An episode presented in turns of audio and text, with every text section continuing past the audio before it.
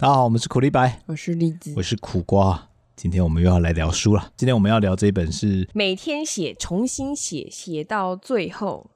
他是一位韩国的剧作家吗？还是小说家？其实他就叫他作家就好。作家，OK。哦，因为他即使到后面出了小说，他还是会回去写剧本啊，因为他就是 case by case 嘛。嗯哦，只是说小说是自己产的，呵呵呵，那如果今天有写剧本的需求，他为了要赚钱，他还是会用啊。哇，但是嗯，斜杠啊。对，但是我不知道在他的不便利的便利店出版之后，他还需要做这件事吗？因为他这个就是写到讲的时间点，就是写到不便利的便利店大红之前。哼，因为不便利的便利店连我都知道。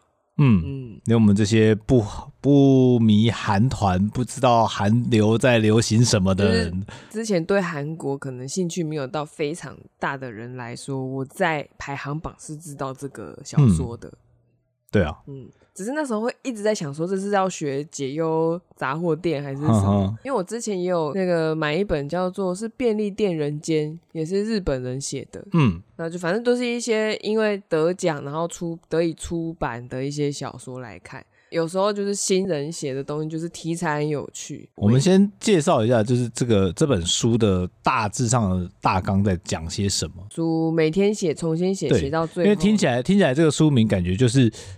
这个人一直在写作，可能是一个他的写作心得。嗯、他作为一个作家，一开始是电影编剧，应该是忙里偷闲的时候做的一些记录，然后最后整理成一本书。基本上，我们就像是跟着他一起搭着时光机回到过去，看看当年发生了什么事情。出现命运好好玩的画面啦，愈后还蛮多觉得很辛苦的一部分。呃，我们应该没办法理解剧作家的一天生活到底是怎么样的。但但说实话，我。并不觉得跟美术有什么差别哦。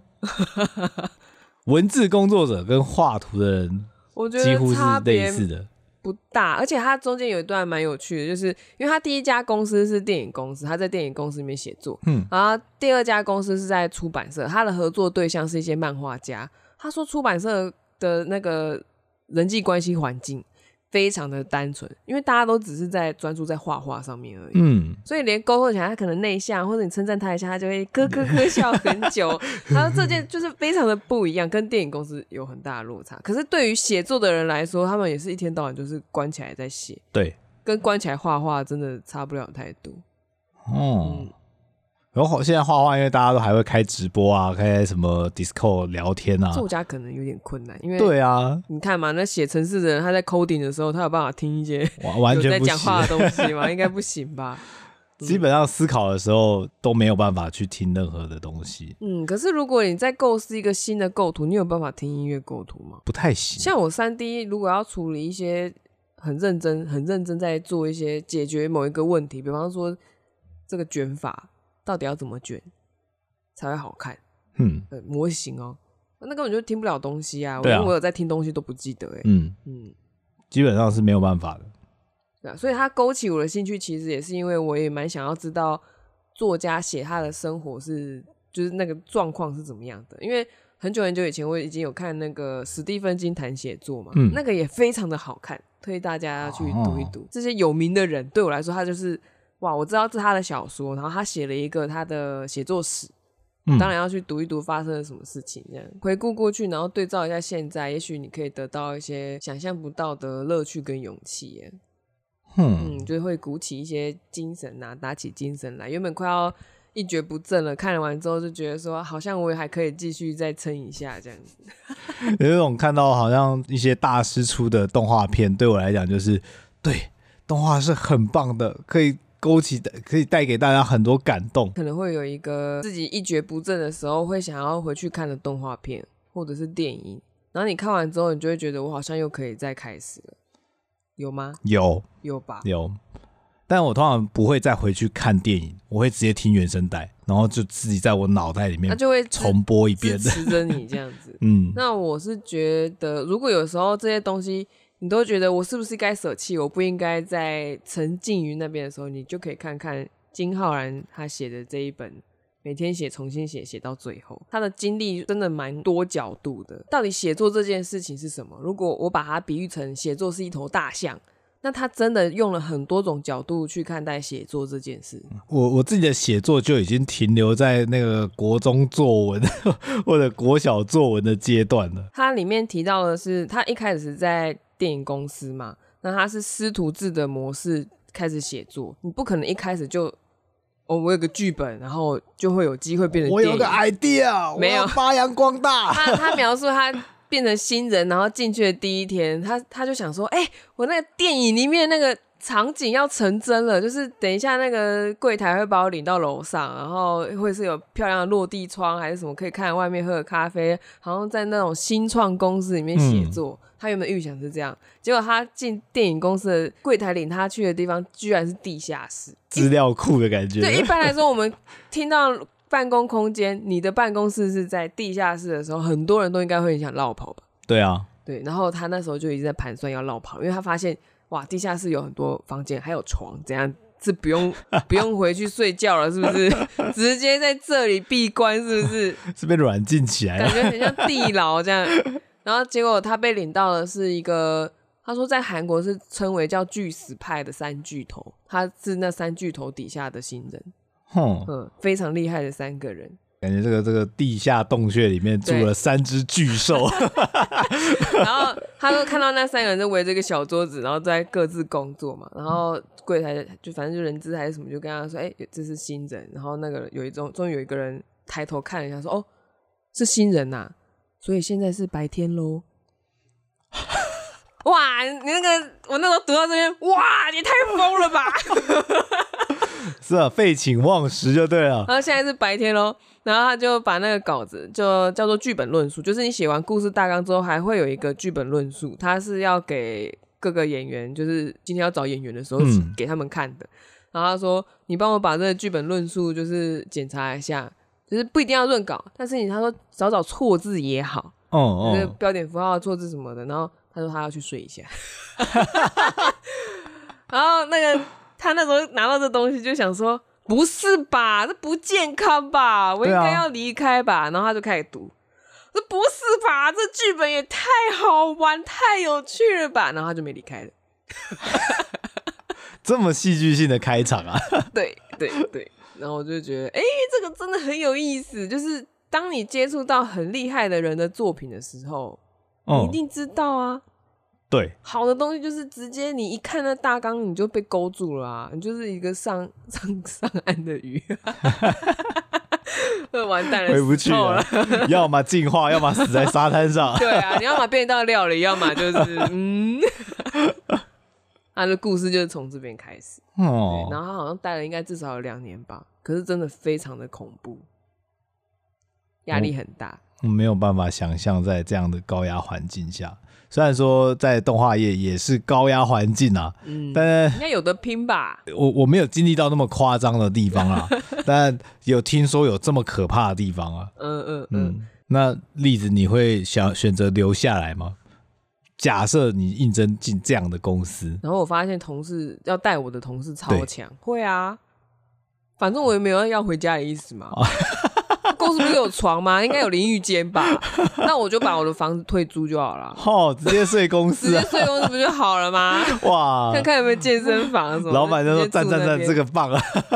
哦，但是薪水可能很微薄，有可能。说实话，因为这个是论实力的，真的是论实力。你只要没有勾心斗角的问题，哦，呃，还有人际关系不要太差。还记得之前离开公司我过得还不错，里面有讲到吗？对，有才华，好相处，很重要哦。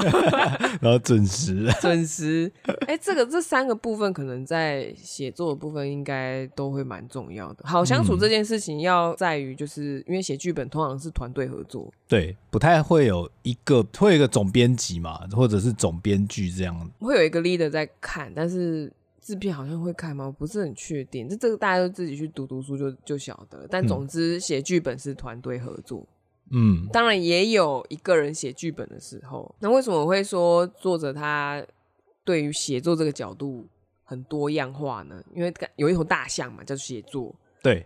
他其实我也不知道，电影编剧应该算是摸头还是摸耳朵还是摸尾巴？写作文算写作。嗯。写新诗也算写作，那他是帮大大们去谱一些剧本中的一些情节，把它去剧本很长嘛，嗯，一张 A4 纸大概演一分钟嘛，那他每一个情节的时候都需要有个人赶快把它写写起来，然后把整整电整部电影的戏整个串完。嗯，就一个人写的话，那实在是太耗费时间了，这个很难准时。对，所以他就是负责一个很小的部分，就好像你动画师分到了一卡一样的概念。哦哦，那他也是一样的。最后他离开电影公司之后呢，他去了出版社，那负责漫画组。他好像要帮一些嗯新秀作品，他就当总编辑啦。哦，他就变成漫画的编辑。哦，嗯，很特别吧？就是他原本是等于剧本的作家。然后是有点像是写手，嗯，概念不是他的，但是他可能要把东底下的东西产出来，那叫写手。总之，他离开电影公司之后，变成了出版社编辑。听听起来就是步步高升啊，听起来很像，但是其实类型差很多。而且他当初应征到那家公司，是因为他那一对那个老板、老板跟老板娘他们是漫画出身的巨咖，然后自己开出版社。哦，然后那间出版社好像是黄叫黄梅出版社吧，不知道。听众有没有人听过可爱涛呢？可爱涛，一个作家，然后他的小说还是什么，是叫做《那小子真帅》。我完全不知道，女孩子们可能知道，我也我也听过，可是我没有看过。然后他那个黄梅，他当初就是想要帮这个网络作家出书，在有黄梅出版社之前，他想要这两个夫妻呢，就想要帮这个作家出书。大家都讲说，都已经是网络作品了，为什么何必出成书？有一点歧视的意味。嗯，他们的眼光是对的，是出成纸本之后直接更更红。所以那间出版社有很大的收入是来自于可爱涛的作品，因为他有跟他签授权，哦，然后好像也有画成漫画还是什么的，所以其实这个关联是非常非常的大。然后那那个出版社的夫妻老板呢，是作者的极大的贵人。他的形容就是他在那时候遇到他的人生救生艇，救生艇、啊、是救生艇，把他救走啊。对，然后不管是看剧本也好，或是看什么也好，就是他那时候也要帮人家看东西，自己还是有持续在写东西。不过这个身份就很有趣啊，你从写手是被人家看稿的，然后突然变成像小组长帮人家看稿。对啊，通常就是经历过之后，他会比较知道要哪些细节需要去注意啊。但不一样哦，就是他有提到说，如果你今天要参加的是世界文学奖，就是韩国也有叫世界文学奖的东西，你要考虑的东西又不一样了。哦、嗯，所以其实没有办法说你变了编辑之后，你知道别人要怎么写，然后要你写就写出来。哦，我说他切换的角色很多元，是因为在这之后呢，经历过了很多风风雨雨，就他有经历全职作家，巴拉巴拉一大堆，他还有跟很大咖的人合作，嗯，然后他也是。有点像是别人把结构丢出来了，然后他又把更完整的故事写一写之后，然后给人家改，然后再来他们像交换日记一样的去把一个作作品完成，然后也有去参加到很多东西，但是太多腰斩的案子，就是有红起来的东西跟腰斩的案子那个比例完全是失衡的。这个其实会让我想到，就是好莱坞的剧本来讲，嗯、就是捆绑卖，对，一整批的卖，但说实在，他。十部里面真的有拍出十部之后，有一部红就可以把整个就可以赚钱了。我以前听到的说法是二十部剧本，然后有一部红就可以了。蛮有趣的，就是他后来终于有写到一部小说有得奖，那也是他写作七年后的事情。七年，嗯，七年吧，应该是七年，然后。才有红，所以他的写作生涯其实花了可能十多年的时间，然后都一直在处于一个比较默默无名的阶段。是，但他也想也想试着让自己的作品可以登上大荧幕。这些，对，他一直都要，可是太多都是剧本送出去没有回音，剧本送出去被退回来，太多了。求职丢履历，然后都没有人要回应。对，然后。没办法撑下去的时候，他就回去上班。然后上班四个月，觉得赚到钱之后，就犯了作家病，想说可以了，可以了，我要回去写作。这样，他真的很爱写作，他很爱，就是笃定说啊，我这辈子就只能靠这个了。我我都不觉得我们有这样的决心呢。可能是因为我们还在犹豫不决。但是你，因为我们是我是三 D 嘛，你是动画师，嗯，对啊，本来就是要依赖一些二 D 人的设定。对，我们需要其他的团队来帮忙。对，但是对于画二 D 的朋友们来讲，他确实很多人都认为说，我只有这个，我只会画图，我不靠这个，我要怎么赖以为生？哦，我喜欢画画，所以我想要靠画画赚钱，还是可以画些画些同人本啊，或者是嗯小小黄油，但是可以让你生活吗？这个也比较难啦。对啊，他们想到的赖以为生是好你，你你靠小黄本、小薄本为生好了。嗯，你一个月，其实我真的不知道到底多少钱，但是你至少一个月要赚三万块以上吧？对啊，基础的生活费。那你画一本要多久？哇，可能三四个月有哦。在这个低速度的年代，嗯，还要跟 AI 竞争的时候，如果你没有个人品牌，大家不想等你，还还有很多别的选择，你要怎么靠这个为生？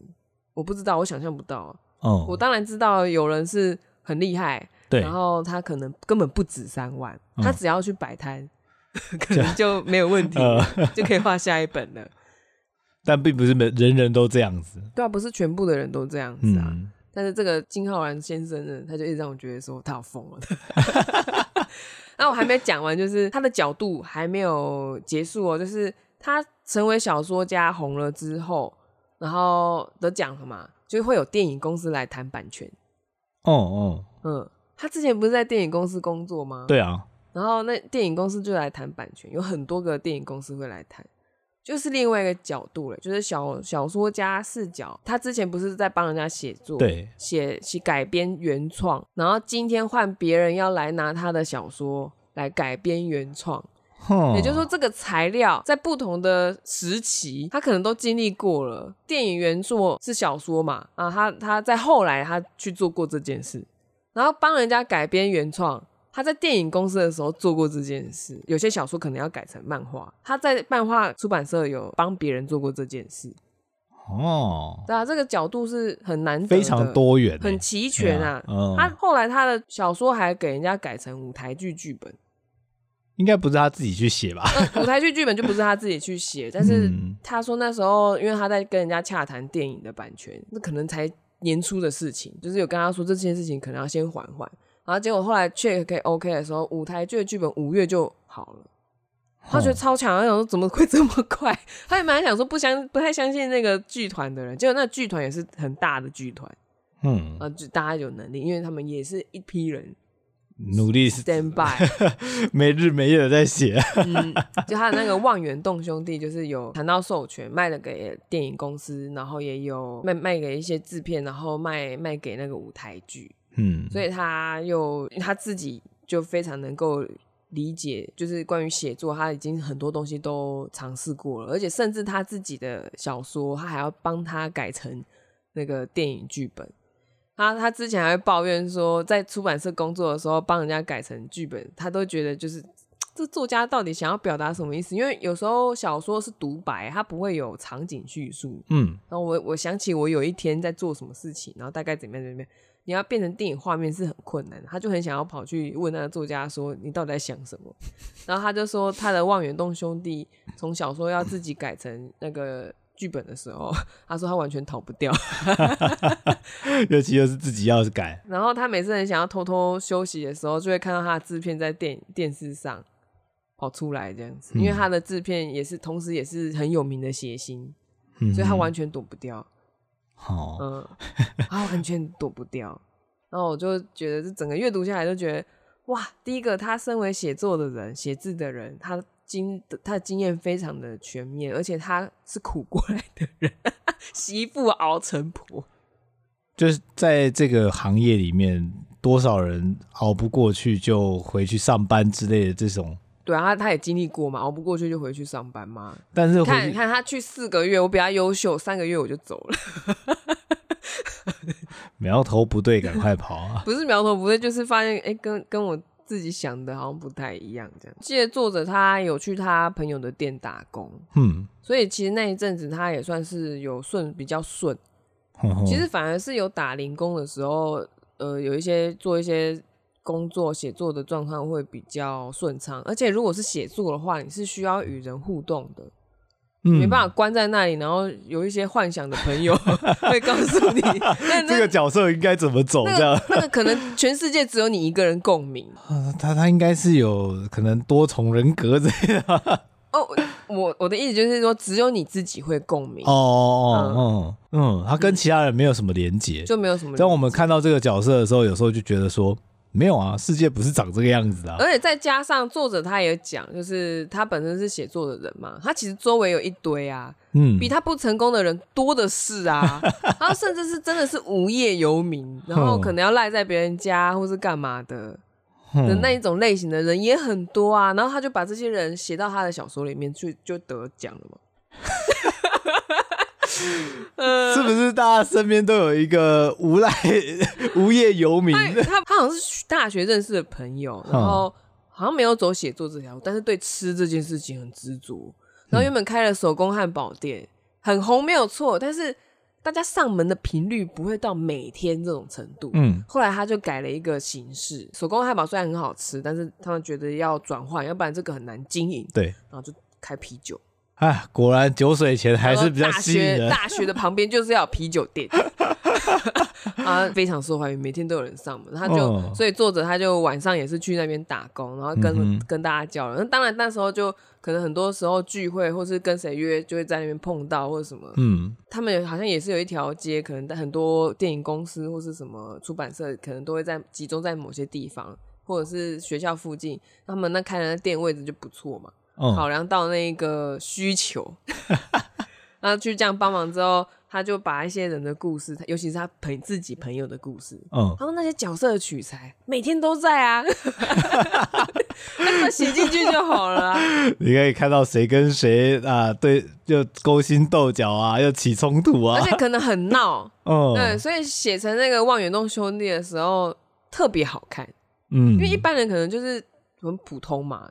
对啊，嗯、呃，然后 他就比较不会有那种出糗的事情，嗯，然后也大学生就比较没有这个形象问题嘛，或者是他正在处于一个想要展现自己的时候，而且酒吧里面嘛，那个、那个四个好朋友聚在一起，然后各自的个性，然后又谁占谁便宜什么什么的，哦、这个变成电影又很好拍，你不用拉到山上，也不用跑到台对。台里面，没错。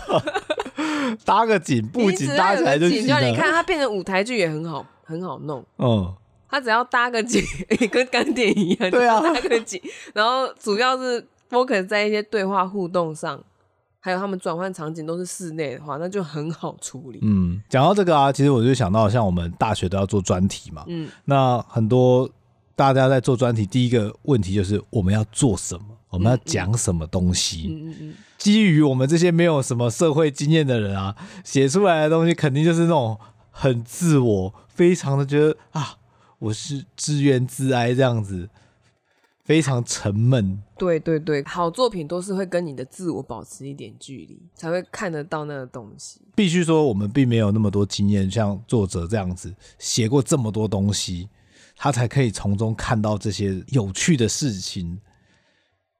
他有一个说法是。你要进步，你回头看你的作品之后，你才知道当时哪里写的不好。他经历了那么多年了，他只有一部剧本是完全他自己一个人独挑大梁，然后有变成电影的。那个他去电影院看了之后，他就情绪崩溃。太好了，还是太 他觉得自己没有尽到编剧的责任，没有把角色挖掘得更深。然后就被评说故事性没有很好，因为票房不好。哦，那他就觉得其他人都做到位了，是编剧的问题。编剧就是导演也尽力了，演员也演好了，对，打光什么宣传都做了，对，嗯，回到最源头就是他自己，他就崩溃了，这样子就觉得自己还有很多可以进步的空间。那通常这个时候你看得到，你才改得了。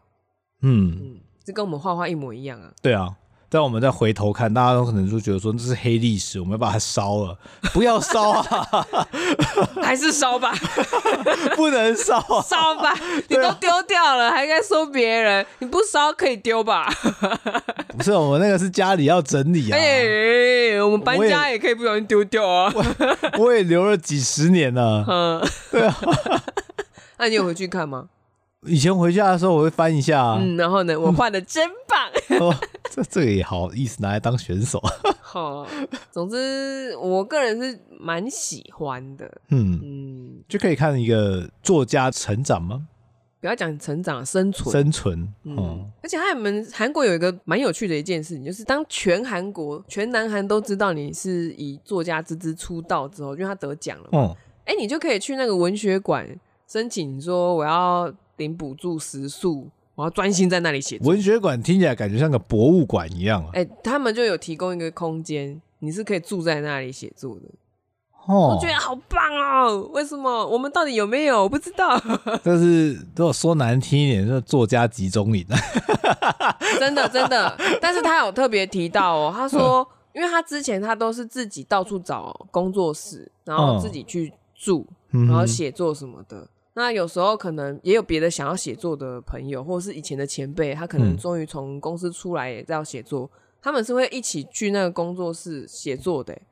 哦就分租那个工作室的感觉，然后彼此照料，一起照应对方的生活。他很常换哦，他三不五时就要换一个新的工作室，然后再去写作啊。因为对他来说，换地点，然后还要可以出门散步，离开那个小工作室是非常重要。嗯，那但是要确保他是可以毫无顾忌的写作这件事情，拿到了这个小说家新人奖的门票之后，可以申请文学馆的食宿补助是非常好的。嗯嗯。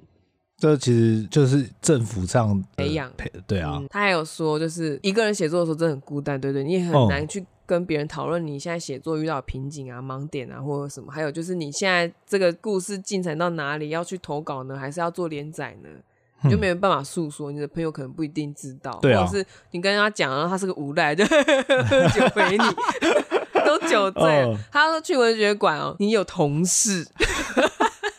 就大家会在茶会的时候或什么时候就聊天，然后他因为他那时候要写第三部连载的时候，你连载也要先积稿嘛，积个二十集，嗯，然后他就先自自我介绍完之后，大家就问他说：“哎、欸，那你现在做什么？”他说：“我要现在要写连载。”大家都是拍拍他辛苦了，辛苦，大家都知道那个很辛苦，大家都经历过。而且他那年他四十岁，他去申请文学馆的时候，他以为他会是里面很老的，嗯。殊不知他是里面最小的，我就觉得我要哭了。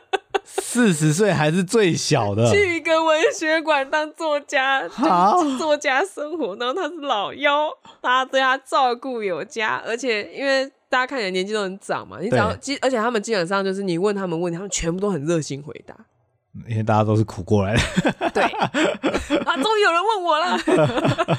我就觉得哇塞，就是就是这个是我没办法想象的啦，所以直接从那个他的书里面直接知道说，哦，有这样子的管道，哦，有这样子的历程，而且感触很深啊。像我现在也是一个无业游民在家，我除了每天面对苦瓜就是冷拔。如果没有这些人的话，或者是没有冷拔的话，嗯，一个人在家真的蛮无聊的，你会失去很多与人交谈的机会。这个也让我想到，像我当时进到。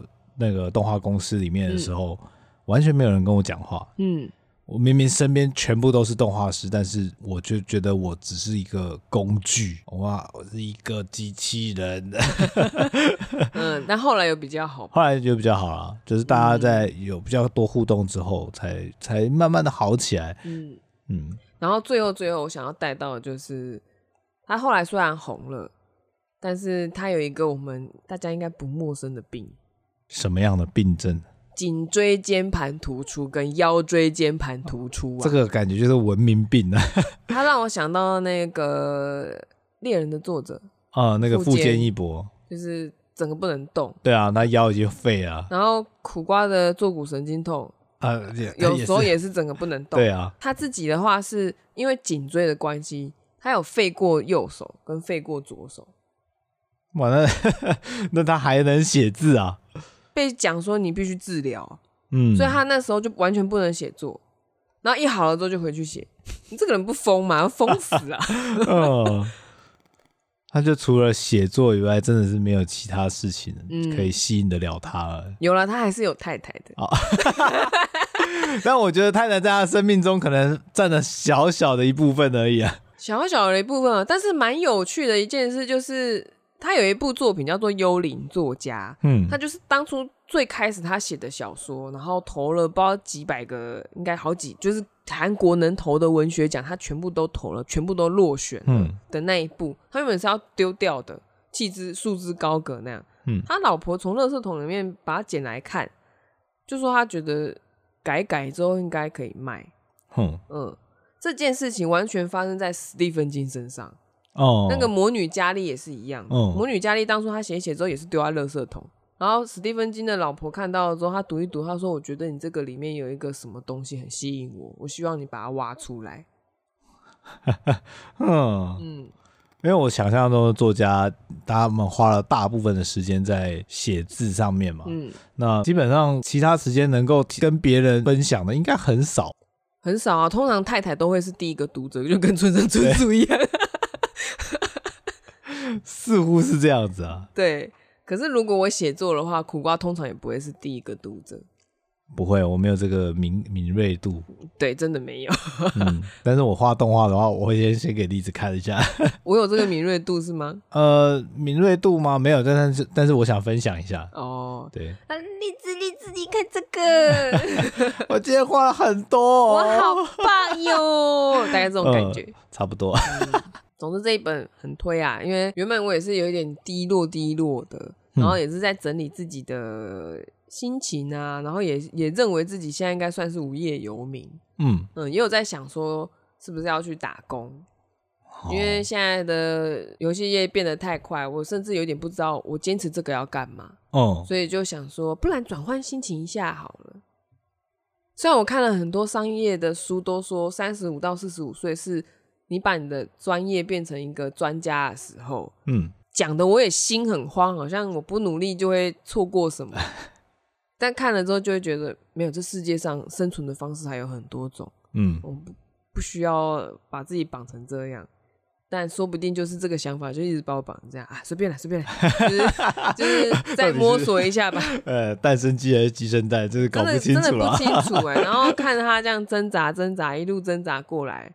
就觉得嗯，专心做好一件事，然后让人家看到成果很重要。成果跟成功是不一样的，嗯，然后成功通常都是来自于高产的成果，要产出大家才看得到，而且要高产能，嗯，然后一定会有一大堆失败的作品，就跟金浩然他写的很多其他剧本一样，嗯，好伤心哦，而且好多都是工作了好几个月之后，然后就跟你说这个电影拍不成，所以结案了。也不是因为自己做不好，对，是因为就结束了，就结束了，没有拿到赞助就结束了。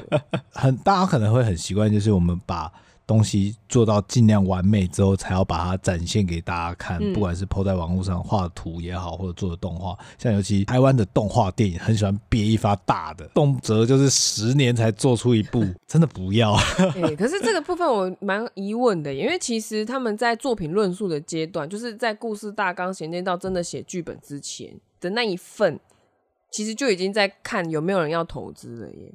对啊，对啊，就我也不知道发生什么事情啊。但是，嗯，但是大家很很常看到，就是这种有一个雄心壮志啊，希望大家一起来支持我，完成我成为航海王的梦想。嗯、但是，呃，通常这种都是没有成功收场啊。对，不过这个里面也有提到一些比较不太一样的东西。还记得前面有讲到那个黄梅出版社？对，其实我一直很怕讲错名字，反正就是那个第一间他工作的出版社。嗯，他因为可爱涛的那个授权有大卖。对。然后结果还要再去出一些别的东西的时候，他其实是一直有一些出版社的大前辈打电话给那个出版社社长说：“我劝你不要再做，你会失败的。”嗯，然后作者他自己第一部小说写成功之后，他说他也有听过，就是第二部小说一定会失败。嗯嗯，但事实不一定是这样子。以那个出版社来说，他们后来签的东西，因为社长夫妻有非常好的眼光。没有发生，继续买还是可以经营出版社，只是大家真的越来越不爱买书，甚至连漫画买的也越来越少，网络都可以看了，就大家就不会想要。其实那个冲击很大，嗯、他们还是有撑过去，反正非常厉害啦。然后作者他自己的话是他的第二部小说，我也没看，我也不知道到底是哪里不好，但是确实看到那书名我不会买单。他的故事是很简单，他那本小说叫做《情敌》。然后故事是在，就是有一个女生她过世了，她过世前有两个前男友，都想要完成她的遗志，就是自由自在的去全世界。所以这两个情敌，他们其实没有被 double 到，是不同时期交的对象，嗯、然后 就抱着那个骨灰坛，就把那个骨灰坛偷走。然后说，比方说，就好像说，哎、欸，苦瓜是这么热爱自由的人，他被关在这苦灰坛里面，应该很受不了吧？我要带他去环游世界，还是什么之类的这样的故事。哦、他们想要完成前女友的遗愿，但是这两个人没办法合作啊，互看不顺眼。听起来蛮有趣的，那、啊、就没红啊，那、啊、就没红啊。哇，这一个抢神主牌，一个抢骨灰坛。对啊，所以他的画面就是一直可以看到一个人抱骨灰坛跑掉 的画面，蛮闹的。他在叙述那边的时候，我就一直想到有一个人抱骨灰坛跑掉。对啊，然后另外一个人在追。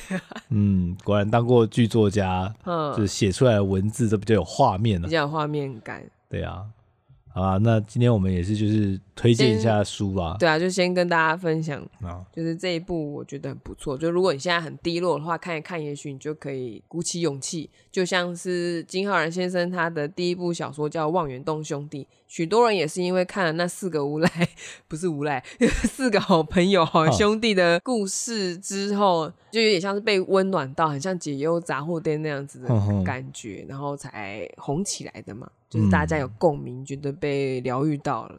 那希望这本书你看了之后也有被疗愈的感觉。好，那我们今天就先到这边喽。大家拜拜，大家拜拜啦！喜欢我们记得按赞、订阅、加分享喽。拜拜，拜拜。